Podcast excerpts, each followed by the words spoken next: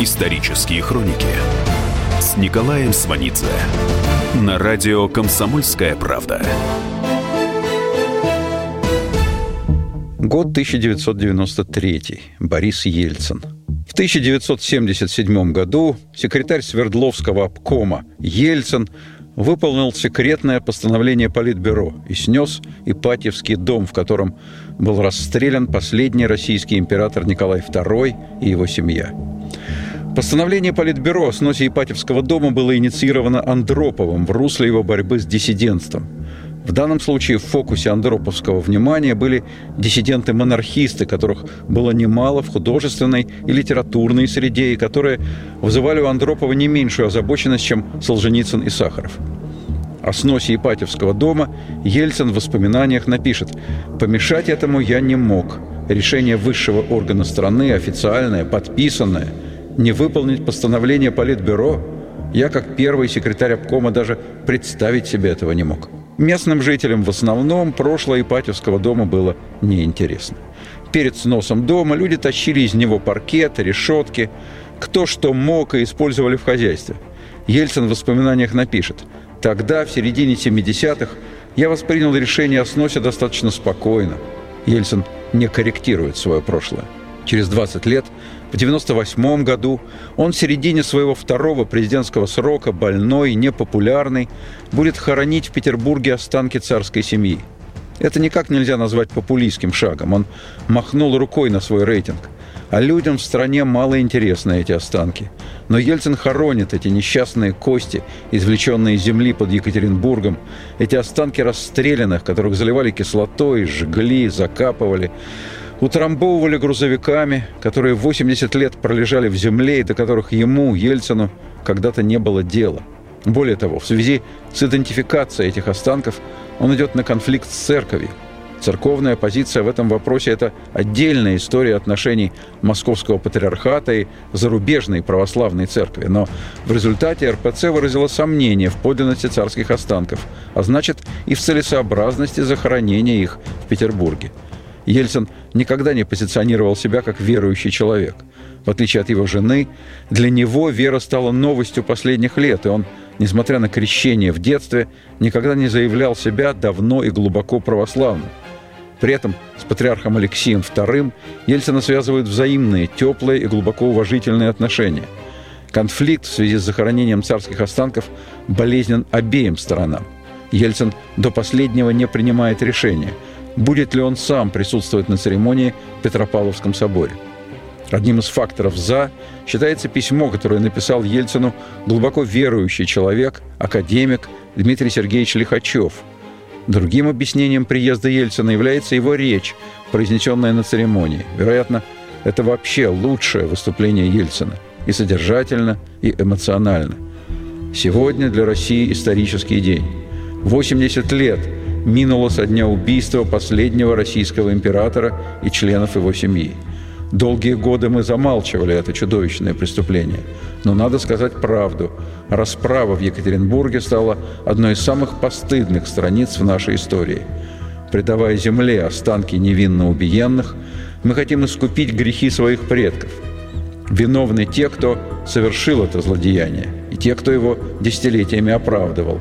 Виновны все мы – Нельзя лгать себе, объясняя бессмысленную жестокость политическими целями.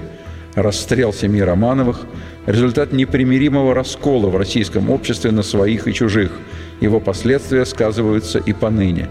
Захоронение останков жертв Екатеринбургской трагедии – прежде всего акт человеческой справедливости. В нем символ единения народа, искупление общей вины. Перед исторической памятью народа в ответе мы все – и потому сегодня я не мог сюда не приехать. Как человек и как президент я должен быть здесь. Я склоняю голову перед жертвами безжалостного смертоубийства. Строя новую Россию, мы должны опираться на ее исторический опыт. Любые попытки изменить жизнь путем насилия обречены. Мы обязаны завершить век, который стал для России веком крови и беззакония, покаянием и примирением – независимо от политических взглядов, религиозной и этнической принадлежности. Давайте помянем тех, кто стал безвинными жертвами ненависти и насилия. Пусть земля будет им пухом. Речь Ельцина никак не усугубила разногласия с церковью. Он, напротив, вывел происходящее в другую плоскость. Речь не столько о царских останках, сколько обо всех безымянных, которые скрыты по всей стране и никогда не будут опознаны. Собственно, кроме него, Ельцина, за все происшедшее со страной в 20 веке так никто и не покаялся. А дальше и повод для покаяния как-то замылился, затерся, вроде как и нет его.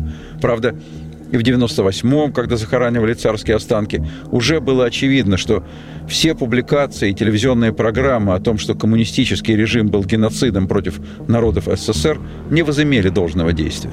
Мало кто, пожалев своих уничтоженных родственников, проникся неприятием к тоталитарной власти. Более того, говорили тогда и сейчас говорят, да, моих деда с бабкой расстреляли или раскулачили, или в лагере сгноили. И правильно, это на благо Родины. Надо было оборону крепить, а то бы войну не выиграли.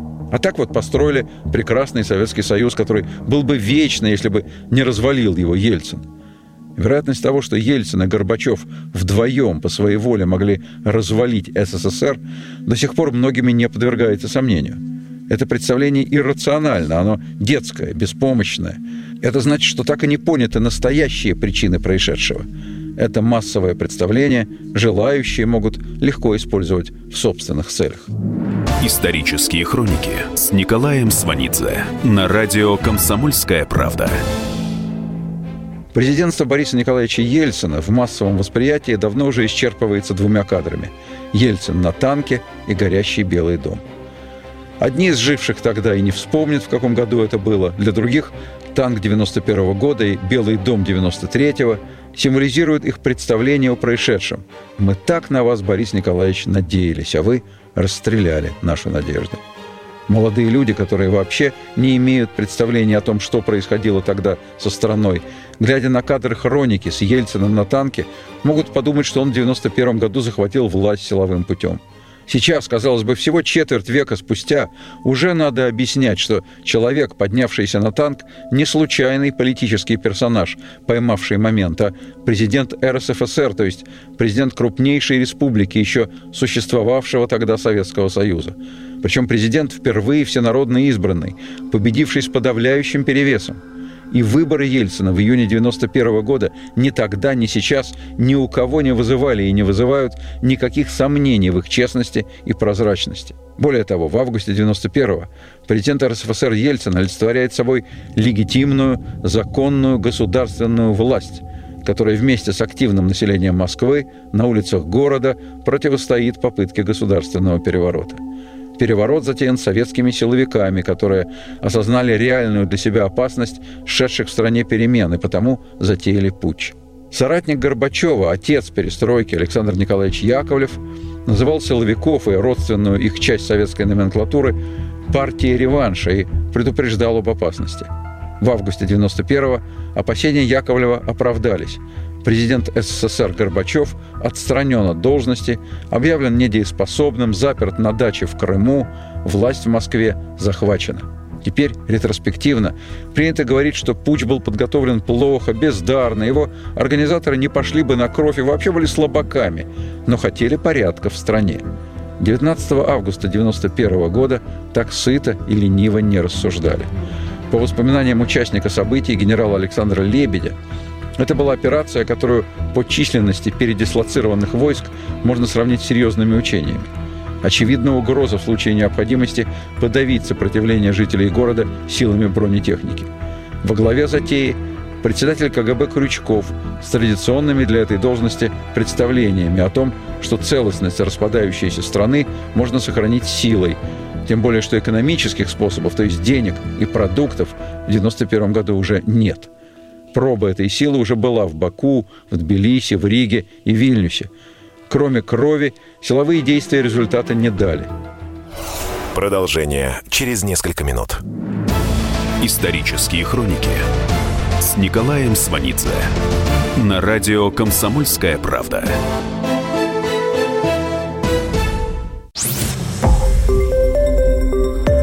Радио «Комсомольская правда».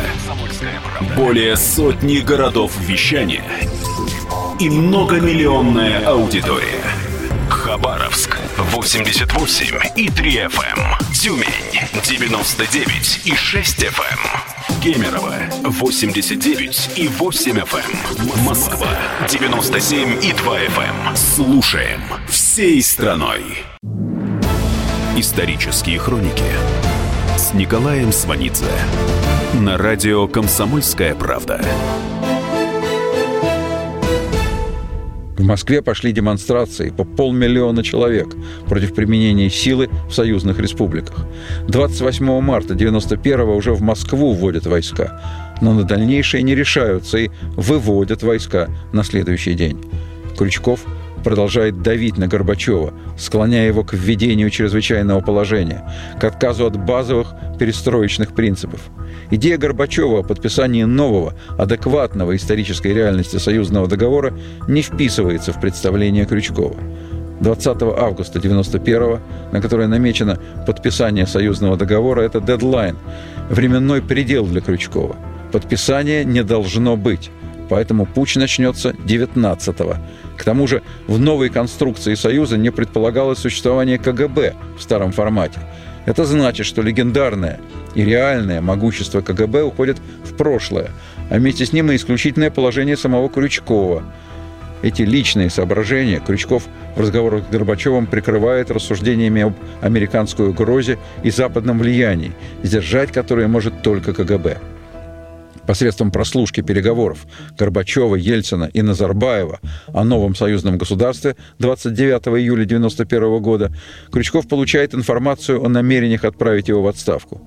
Горбачев и Ельцин, имеющие разные взгляды на события, предшествующие путчу, тут в своих оценках сходятся. Горбачев пишет, прослушка была последней каплей. Не хочу сказать, что им, путчистам, вовсе была безразлична судьба государства, но они отождествляли его с прежней системой и действовали, исходя в первую очередь из карьерных и даже шкурных интересов, чтобы сохранить за собой должность. Ельцин пишет, может быть, эта прослушка и стала спусковым крючком августа 91 года. Исторические хроники с Николаем Сванидзе на радио «Комсомольская правда». Журнал «Огонек» в дни путча пишет о происходящем. Мужчина лет 45 упирается в танк и повторяет «Все равно не проедешь, все равно». «Отойдите», – тихо говорит ему незаметного вида гражданин и тянет в сторону. «А ты кто такой?» – раздается голос из массы людей. «Я из КГБ», – произносит гражданин. «Ну и хромай отсюда», – получает он в ответ. Эта сцена адекватно отражает общеполитическую ситуацию на тот момент. Инициатор путча, глава КГБ Крючков – его структура и те, кто пошел за ним, не имеют авторитета, они осточертели. Именно поэтому они пошли на силовое действие. Тот факт, что эти люди не убили или не арестовали Ельцина в ночь перед переворотом – вызвало разговоры, что они рассчитывали сговорить его встать во главе Союза вместо Горбачева. Крючков в этом духе в воспоминаниях напишет «Никаких трудов не составило бы задержать Ельцина, не допустить приезда в Москву и вообще сделать все, что угодно. Но таких намерений не было». Командир «Альфы», генерал-майор КГБ Карпухин, сразу после событий изложил журналистам другую версию.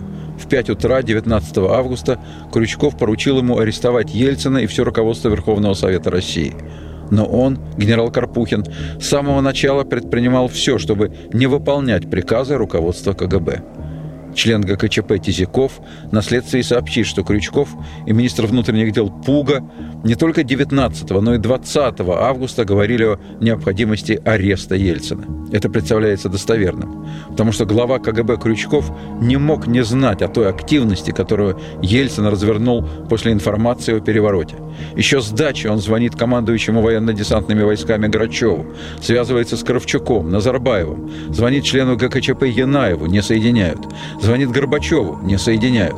Рано утром на даче видные российские политики Бурбулюс, Хасбулатов, Шахрай, Силаев пишут воззвание к гражданам России – В первый день путча в 10 утра в Кремле на заседании ГКЧП Крючков скажет «Ельцин отказывается сотрудничать. Я с ним разговаривал по телефону, пытался его вразумить. Бесполезно». Когда Крючков это говорит, Ельцин уже в Белом доме. Туда приглашены представители Дипкорпуса, российские и иностранные журналисты. Ельцин просит их донести до граждан страны и мирового сообщества позицию российского руководства. На этот момент у Ельцина нет возможности общения с гражданами, нет доступа к телевидению. Именно поэтому он выйдет на набережную, запруженную людьми, поднимется на танк и с этой высокой точки зачитает обращение к гражданам России и указ за номером 59, который дает юридическую квалификацию происшедшего. Все очень четко. Действие ГКЧП – это государственный переворот и государственное преступление. Все решения ГКЧП незаконны и не имеют силы на территории РСФСР. На территории РСФСР действует законно избранная власть в лице президента, Верховного Совета и председателя Совета Министров. Кто исполняет решение ГКЧП, подпадает под действие Уголовного кодекса. Подпись «Президент РСФСР Борис Ельцин». До того, как указ зачитан, он одобрен Президиумом Верховного Совета РСФСР и Советом Министров РСФСР. Российское руководство в августовские дни едино и действует в правовых рамках. Более того, у российского руководства на первый взгляд вообще нет ничего, кроме легитимности, которую оно очень точно использовало – но в стране, где традиционно пренебрежение к закону, в ситуации, когда задействована армия, КГБ и телевидение, все могло бы по-всякому повернуться. И здесь решающим оказалось сочетание. Активные, убежденные граждане Москвы в количестве 1100 и суперпопулярный лидер Борис Ельцин, сделавший публичную политическую карьеру. Собственно, первый публичный политик федерального уровня после долгих лет советской власти – Сейчас даже трудно представить себе степень популярности Ельцина в то время. Более того, с ним, с его очевидной харизматичностью, его фактурностью, его успешностью, все связывают небывалые надежды на будущее. Стартовые условия для осуществления этих массовых надежд, надо сказать, хуже некуда. После путча Советский Союз практически перестает существовать. Нравится это кому или нет, но это так. С конца августа по начало декабря 1991 года все республики провозглашают независимость и объявляют о выходе из СССР. Литва ушла еще в марте 90-го, а Грузия в апреле 91-го. Помимо политических проблем, это еще и разрыв экономических связей. В советском плановом варианте экономики и так давно нет. Те из партийно-промышленной элиты, кто имел доступ в ЦК КПСС, уже заняты приватизацией. Цены на нефть упали – страна-должник. Кредитов в мире никто не дает. Продукты, которые раньше закупали за границей, теперь закупать не на что, а своих нет. Ельцин, в прошлом первый секретарь Свердловского обкома, он по должности еще в конце 70-х знал реальную продовольственную ситуацию и не мог позволить себе заблуждений, характерных для населения в целом. Как же так? Вчера хоть какое-то мыло можно было купить, а теперь вот нет. Конкретно о мыле в Свердловске вспоминает жена Ельцина Наина Иосифовна – в проектном институте, где она работала, сослуживцы в коридоре говорили ей, жене первого секретаря, вот в Челябинске мыло есть, а у нас даже мыла нет. Ельцину удается выбивать мясо и масло к праздникам, к 7 ноября и к 1 мая. Один килограмм мяса на человека к празднику. А так все по талонам, раз в месяц. Достижение, что при нем в Свердловске в свободной продаже появились яйца и куры – Собственно, в каждом регионе СССР вертятся как могут. При том, что все надо получать через разрешение Москвы. На строительство метро в Свердловске необходимо решение Политбюро. Финансирование метро завязано на Политбюро. Ельцин решит этот вопрос лично с Брежневым. То есть все эти классические способы хозяйственной деятельности второй половины советской власти. Тихий, глубокий застой – Свердловске, в миллионном городе, в крупнейшей промышленной области. В конце 70-х годов тысячи семей живут в бараках. Секретарь обкома Ельцин волевым решением замораживает общую очередь на квартиры и переселяет в построенные дома людей из бараков. Дилемма для пьесы драматурга Александра Гельмана того же времени. Прав ли секретарь обкома, когда семье из пяти человек, живущей в однокомнатной квартире, отказывают в новом жилье – а вместо нее в новую маленькую двухкомнатную заселяют семью из шести человек, живущую в десятиметровке в бараке и никогда не видевшую теплого туалета. В конце 70-х пьесу с таким социальным сюжетом Олег Николаевич Ефремов не отказался бы поставить в Амхате. Это было бы несопоставимо острее и реалистичнее, чем шедшие тогда пьесы «Премия» и «Заседание парткома». Такую пьесу едва ли даже Ефремову удалось бы пробить. На самом деле, действия секретаря обкома Ельцина объясняются просто. Десять лет его детства прошли в бараке – Барак – это фанерные перегородки, фанерные двери, отсутствие всякой отдельной жизни, жесткий, бесцеремонный быт на глазах у всех, убогая имитация гигиены. Так никогда не жили в деревне. Такого не было в городских коммунальных квартирах. Это жилье задумано с чисто лагерным пренебрежением к элементарным человеческим потребностям. Бараки строились как временное жилье, но стояли 10, 20, 30 лет – и для многих стали местом обитания, погроб жизни. Барачное равенство в нищете мало утешало и никак не облегчало жизнь. За стенами барака и этого равенства не было. Мать Ельцина, Клавдия Васильевна, вспоминает, в магазинах, где отоваривались продуктовые карточки, было два отдела – для населения и для начальства.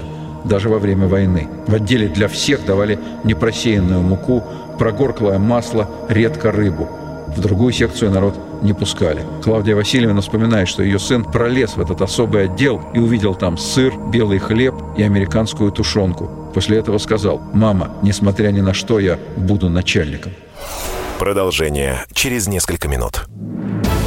Исторические хроники с Николаем Сванидзе на радио «Комсомольская правда».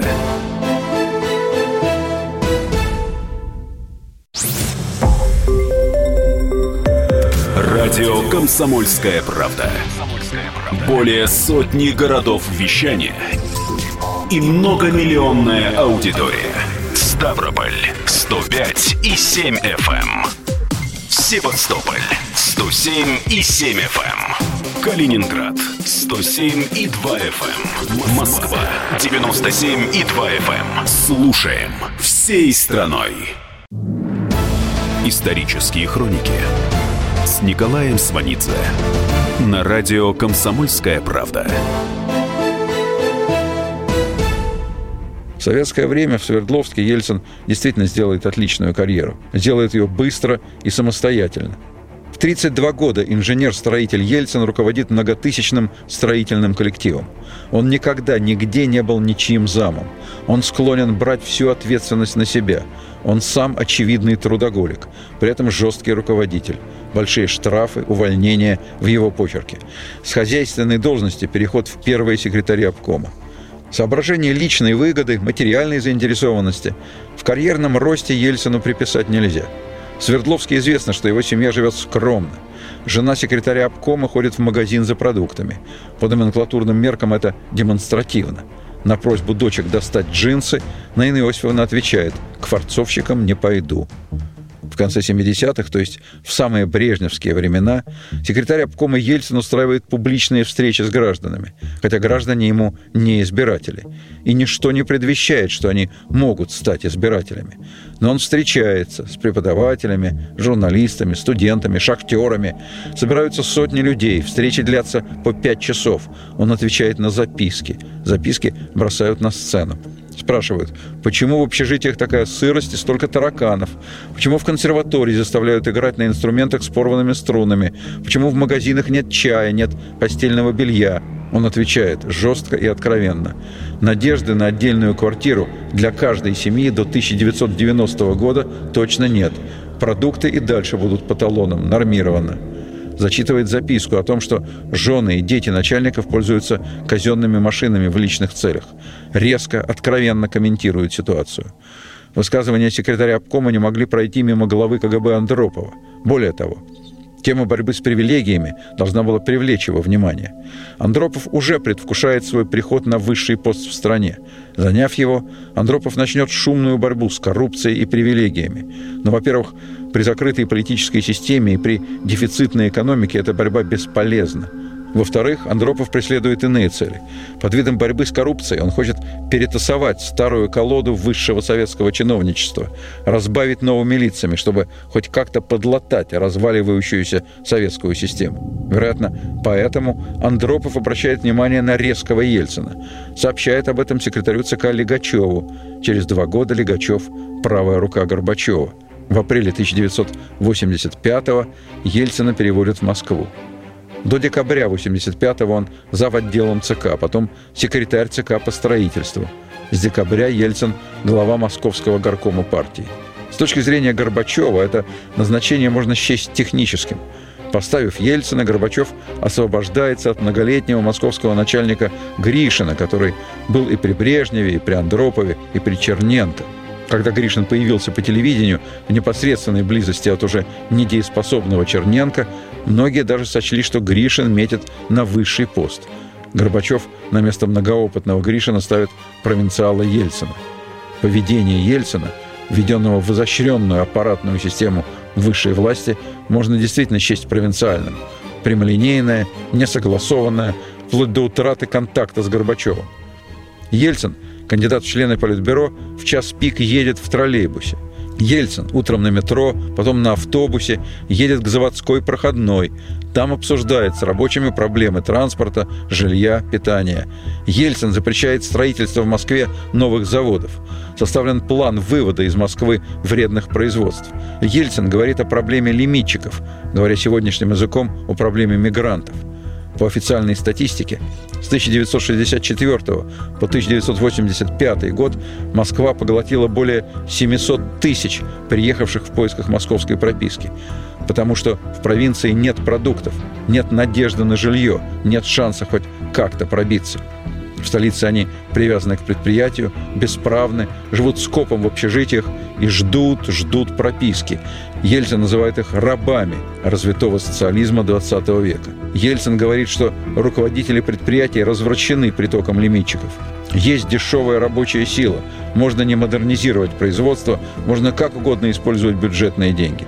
Ельцин из 33 первых секретарей райкомов заменяет 23. Это вторжение в святая святых – в давно сложившуюся московскую номенклатурную систему. С конца 1986 года Горбачев перестает встречаться с Ельцином один на один. В январе 1987 года Ельцин выступает на Политбюро. Говорит, что партийные кадры очень глубоко поражены. Нет ни обновления, ни перестройки. Нет гарантии невозврата к прошлому. Выступает резко, долго, фактически с докладом Горбачеву. Политбюро к выступлению Ельцина отношение негативное. Даже отцом перестройки Александром Николаевичем Яковлевым воспринято с осторожностью. В разговоре с либерально настроенным членом Политбюро Вадимом Медведевым Яковлев скажет «Я почувствовал какое-то позерство, чего не люблю». Горбачев в телефонном разговоре с членом Политбюро Воротниковым говорит «Методы Ельцина – заигрывание с массами». В конце марта 1987-го Ельцин выступает на Политбюро. Он вспоминает – Подхожу утром к газетному киоску. Киоскер говорит, «Ничего у меня нет, ни газет, ни журналов. Все раскупили за полчаса». Вот интерес людей к тому, что происходит. А средний слой руководителей не пробиваем ни снизу, ни сверху. Ельцин ходит по магазинам, где все давно продается с черного хода. Увольняет директора Мосторга, директоров овощных баз. Он против распределителей, спецбуфетов, закрытых столовых. Жена Ельцина, как в Свердловске, опять сама ходит за продуктами, стоит в очередях. В глазах московской бюрократии он и его жена выглядят смешно.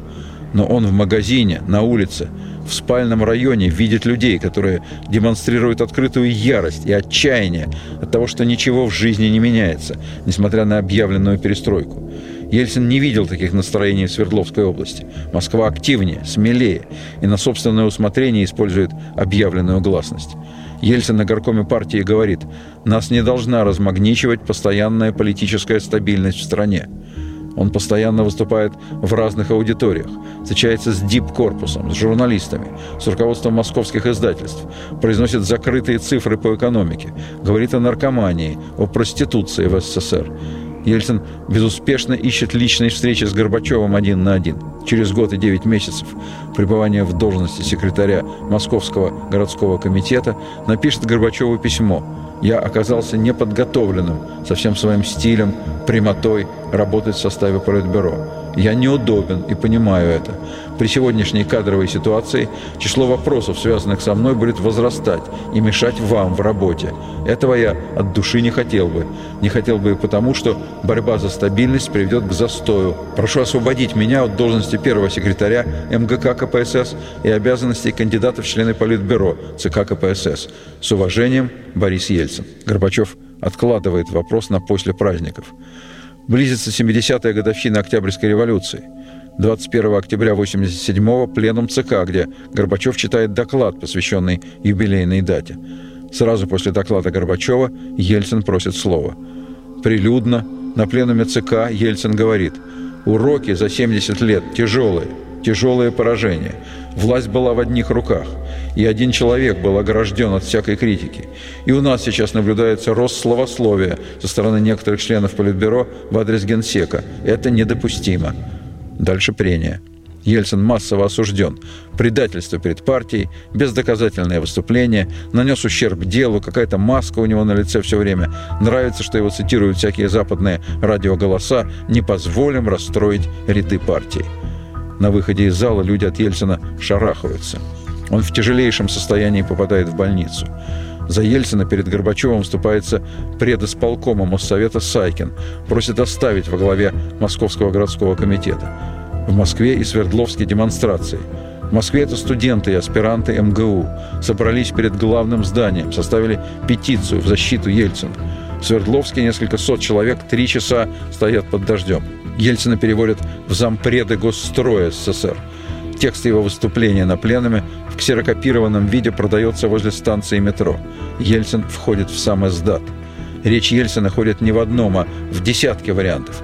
Она превращается в памятник фольклора, включает в себя все острейшие проблемы. Война в Афганистане, отсутствие продуктов, номенклатурные привилегии – на адрес госстроя валом идут письма граждан с поддержкой. То есть отставка не исключила Ельцина из политики. Он опять ходит по городу, в театр, люди узнают его, жмут руку. Парадокс в том, что Горбачевская перестройка, быстрое изменение общественных настроений, принципиальный отказ Горбачева от традиционных советских репрессий в адрес политических оппонентов делают Ельцина публичной фигурой. Ельцин вместе со страной толкает вперед начатое Горбачевым.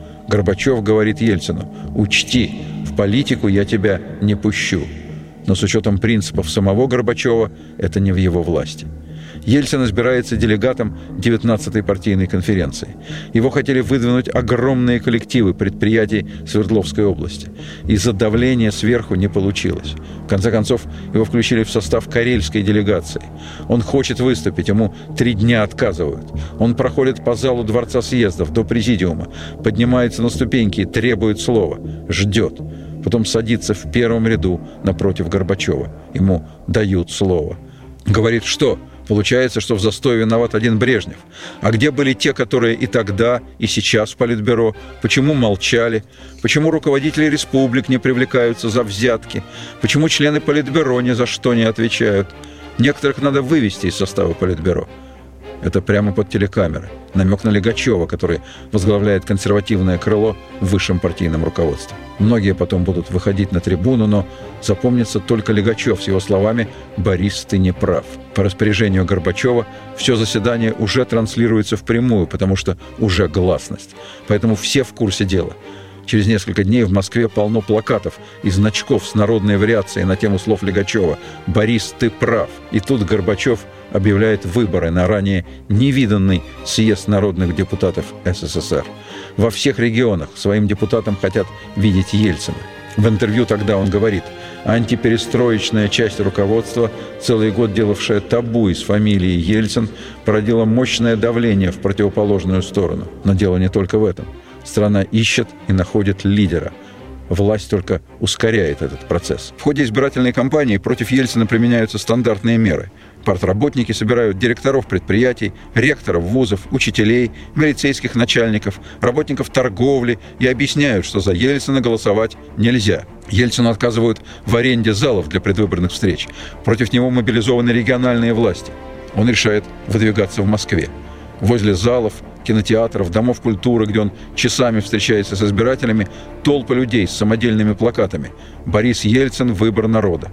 Журналист Виталий Третьяков тогда писал, для чего Ельцин отказывается от министерского кресла ради депутатского мандата? Чтобы завоевать власть, получается, он борется за власть? То есть на фоне привычной советской закрытой системы публичная, открытая политика, движение политика во власть через выборы объявляются неприличными, опасными, аморальными. Продолжение через несколько минут. Исторические хроники с Николаем Сванидзе на радио «Комсомольская правда».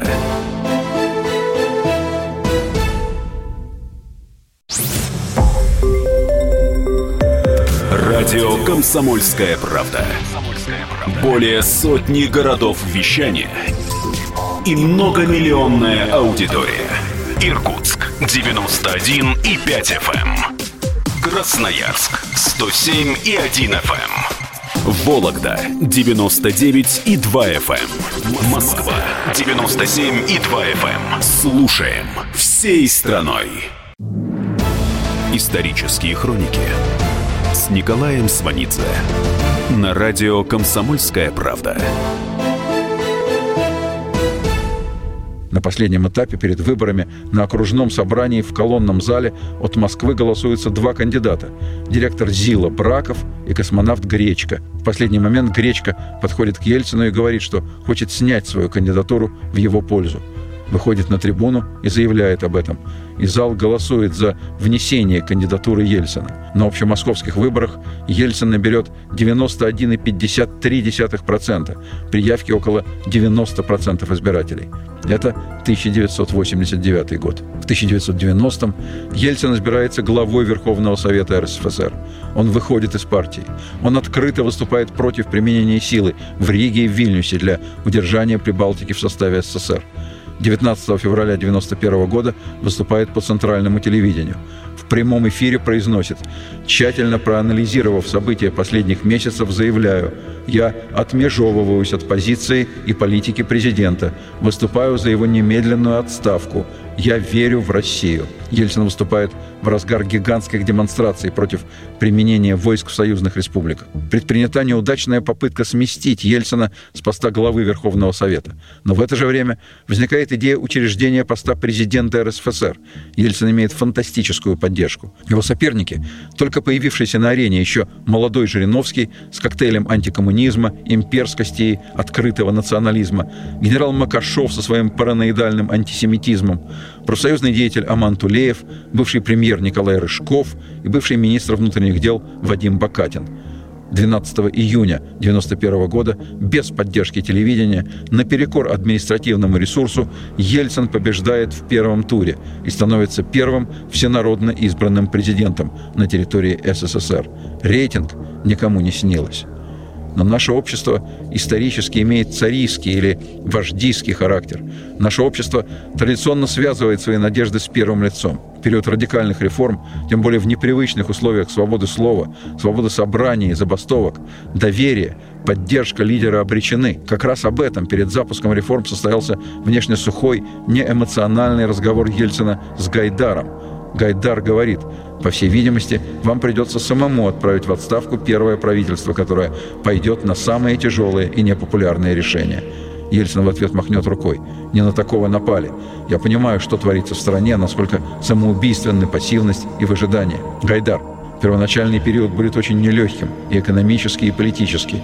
Ельцин, я готов взять на себя политическую ответственность, хотя знаю, популярности это мне не прибавит. Реформы, запущенные Ельцином в начале 90-х годов, стоят в одном ряду с реформами 1861-1863 годов, прежде всего с отменой крепостного права. Более того, реформы начала 90-х – это прямое продолжение начатого в 1861 году, незавершенного, недоделанного, испугавшего тогда и напрочь прерванного после прихода большевиков к власти. И в 1861 году реформы были уже запоздалыми. Во всех социальных слоях были недовольны. Больше всего были недовольны крепостные, у которых отняли барина. После советского 20 века страна оказалась перед теми же проблемами, которые начала решать в 1861 частная собственность на землю, создание первоначального несословного капитала, судебная реформа, местное самоуправление, создание партий, парламентской системы. Ничего этого нет – не поклонник президента Ельцина, экономист Николай Шмелев, напишет, «Три поколения в нашей стране строили сумасшедший дом, и вряд ли потребуется меньше времени, прежде чем мы окончательно из этого сумасшедшего дома выйдем». Ельцин объявляет о начале реформ на пятом съезде народных депутатов Российской Федерации 28 октября 1991 года. Ельцин говорит, должен сказать откровенно, сегодня в условиях острейшего кризиса провести реформы безболезненно не удастся. В этой же речи он скажет, хуже будет всем примерно в течение полугода. Затем снижение цен, наполнение потребительского рынка товарами, а к осени 1992 стабилизация экономики, постепенное улучшение жизни людей. Впоследствии Ельцину будут ставить вину, что он ввел людей в заблуждение, сказав, что через полгода станет легче. Неправда. Людей в 91 году этими словами трудно было ввести в заблуждение. В 91 году на вопрос в ЦИОМа о том, когда возможен выход из кризиса, 45,8% отвечали, что не раньше 2000 года. 12% считали, что никогда. У Ельцина на самом деле тогда был выбор – запускаться с реформами или нет – он легко мог сослаться на неясность ситуации с Союзом, мог предъявить претензии на общесоюзный престол в России, которая составляла ключевое жизненное и ресурсное пространство СССР. У Ельцина был невероятный рейтинг. Ельцин, в конце концов, мог просто отложить реформу, потому что психологически, политически крайне трудно сходу расстаться с поднебесным рейтингом. Правда, сложно сказать, что было бы с этим рейтингом, если бы в голодную зиму 91-92 годов вошли без реформ. Горбачев, сделавший огромный, невероятный шаг вперед после 70 лет советской власти, в два года разочаровал общество своей нерешительностью. От Ельцина в конце 90-х миллионы людей требовали прорыва. На всех плакатах писали «ждать больше нельзя». Ельцин пошел на то, чего от него требовали. Общество не ошиблось, проголосовав за Ельцина в 91 году. Ельцин пишет, что самый болезненный участок пути считал необходимым пройти быстро – я не мог оттягивать главные события, главные процессы на годы. Разрешились, надо идти. Ближайшие в этот период люди, Бурбулюс и Гайдар, подчеркивают, что у Ельцина колоссально развит рефлекс самообучения. Каким-то звериным чутьем он осознавал, что вчерашнее представление непригодно для решения новых проблем – пишет Бурбулис. Отсюда умение соглашаться самыми неприятными для него аргументами, если он чувствует их состоятельность, пишет Гайдар президент Ельцин сам возглавит правительство реформаторов, то есть прикроет его своей популярностью. В ситуации, когда президент берет всю ответственность на себя, парламент без всяких колебаний дает добро на запуск реформ. Точно так же легко российский парламент одобрит распуск СССР. Когда говорят о развале Союза, о политической борьбе 92-93 годов, почти никогда речь не заходит о такой пустяковой вещи, как ядерное оружие – этот вопрос не привлекает массового интереса, а напрасно. Стратегическое ядерное оружие на территории СССР в 1991 году находилось в России, на Украине, в Белоруссии и в Казахстане. Но не оно составляло главную проблему, потому что контролировалось из Москвы. Главная опасность на момент развала Союза – это тактические ядерные заряды. Решения об их применении могут принимать командующие военными округами. Страшно представить, что это означало тогда. СССР фактически распался, а внутри республик и в России политическая ситуация нестабильна. Распад Союза был настолько очевиден, что Горбачев еще до путча начинает транспортировку тактического ядерного оружия на территорию России. После путча судьба ядерного оружия вообще не очевидна. Проблема остается Ельцину. Ельцин будет решать эту геополитическую задачу и решит ее. Договоренности с Украиной, Белоруссией и Казахстаном о выводе ядерного оружия в Россию достигнуты при подписании Беловежского соглашения 8 декабря 1991 года и 21 декабря в Алма-Ате – но вывод оружия – долгий процесс. Когда в России в октябре 93-го будет пик жесточайшей политической борьбы с непредсказуемым результатом, Украина еще даже не подписала окончательного соглашения о выводе стратегического ядерного оружия. Вывод завершится 1 июля 96 года. Из Казахстана будут выведены боеголовки, взорваны пусковые шахты к началу 94 года. Отдельная история будет с Республикой Беларусь. Президент Беларуси Лукашенко в августе 96 года назначает референдум об изменении Конституции и введении президентской республики. Это поворотный момент на пути Лукашенко к единоличной власти. Оппозиция предлагает переговоры. Лукашенко давит. Ввиду обострения ситуации в Беларуси из Москвы приезжает глава Совета Безопасности генерал Лебедь. Лебедь говорит Лукашенко, Москва не допустит силового разрешения конфликта между белорусским парламентом и президентом. Лукашенко отвечает, но до конца 1996 года из Белоруссии должно быть выведено ядерное оружие. Если Москва меня не поддержит, то поля могут остаться в Белоруссии. Москва в последний момент поддержит Лукашенко. Это будет плата за вывод ракет. В 2010 году Александр Лукашенко заявит, что вывод ядерного оружия из Беларуси был его жесточайшей ошибкой. Если бы у нас было это оружие, с нами бы сейчас по-другому разговаривали. Воспоминания о противостоянии президента Беларуси Александра Лукашенко со своей оппозицией и парламентом могут вызвать у кого-то аналогии с тем, что было в Москве в сентябре-октябре 93-го. Но набор одних и тех же слов – парламент, президент, противостояние – не должен вводить в заблуждение – это совершенно разные истории. Поэтому естественно, что писатель-фронтовик Василий Быков в оппозиции Лукашенко, и его же Быкова подпись стоит под письмом известных литераторов по поводу событий 3 октября в Москве. Это не письмо с услужливой благодарностью президенту. По представлениям авторов письма, президент выполнил свои обязанности, запоздало выполнил. Это письмо – обращение к согражданам. Произошло то, что не могло не произойти из-за наших с вами беспечности и глупости. Фашисты взялись за оружие, пытаясь захватить власть. Под обращением очень хорошие имена. Даниил Гранин, Григорий Покланов – Белла Ахмадулина, Дмитрий Сергеевич Лихачев, Юрий Нагибин, Мариэта Чудакова, Роберт Рождественский, Анатолий Приставкин, Андрей Дементьев, Булата Куджава, Борис Васильев, Виктор Астафьев. На книгах этих людей хорошо воспитывать детей.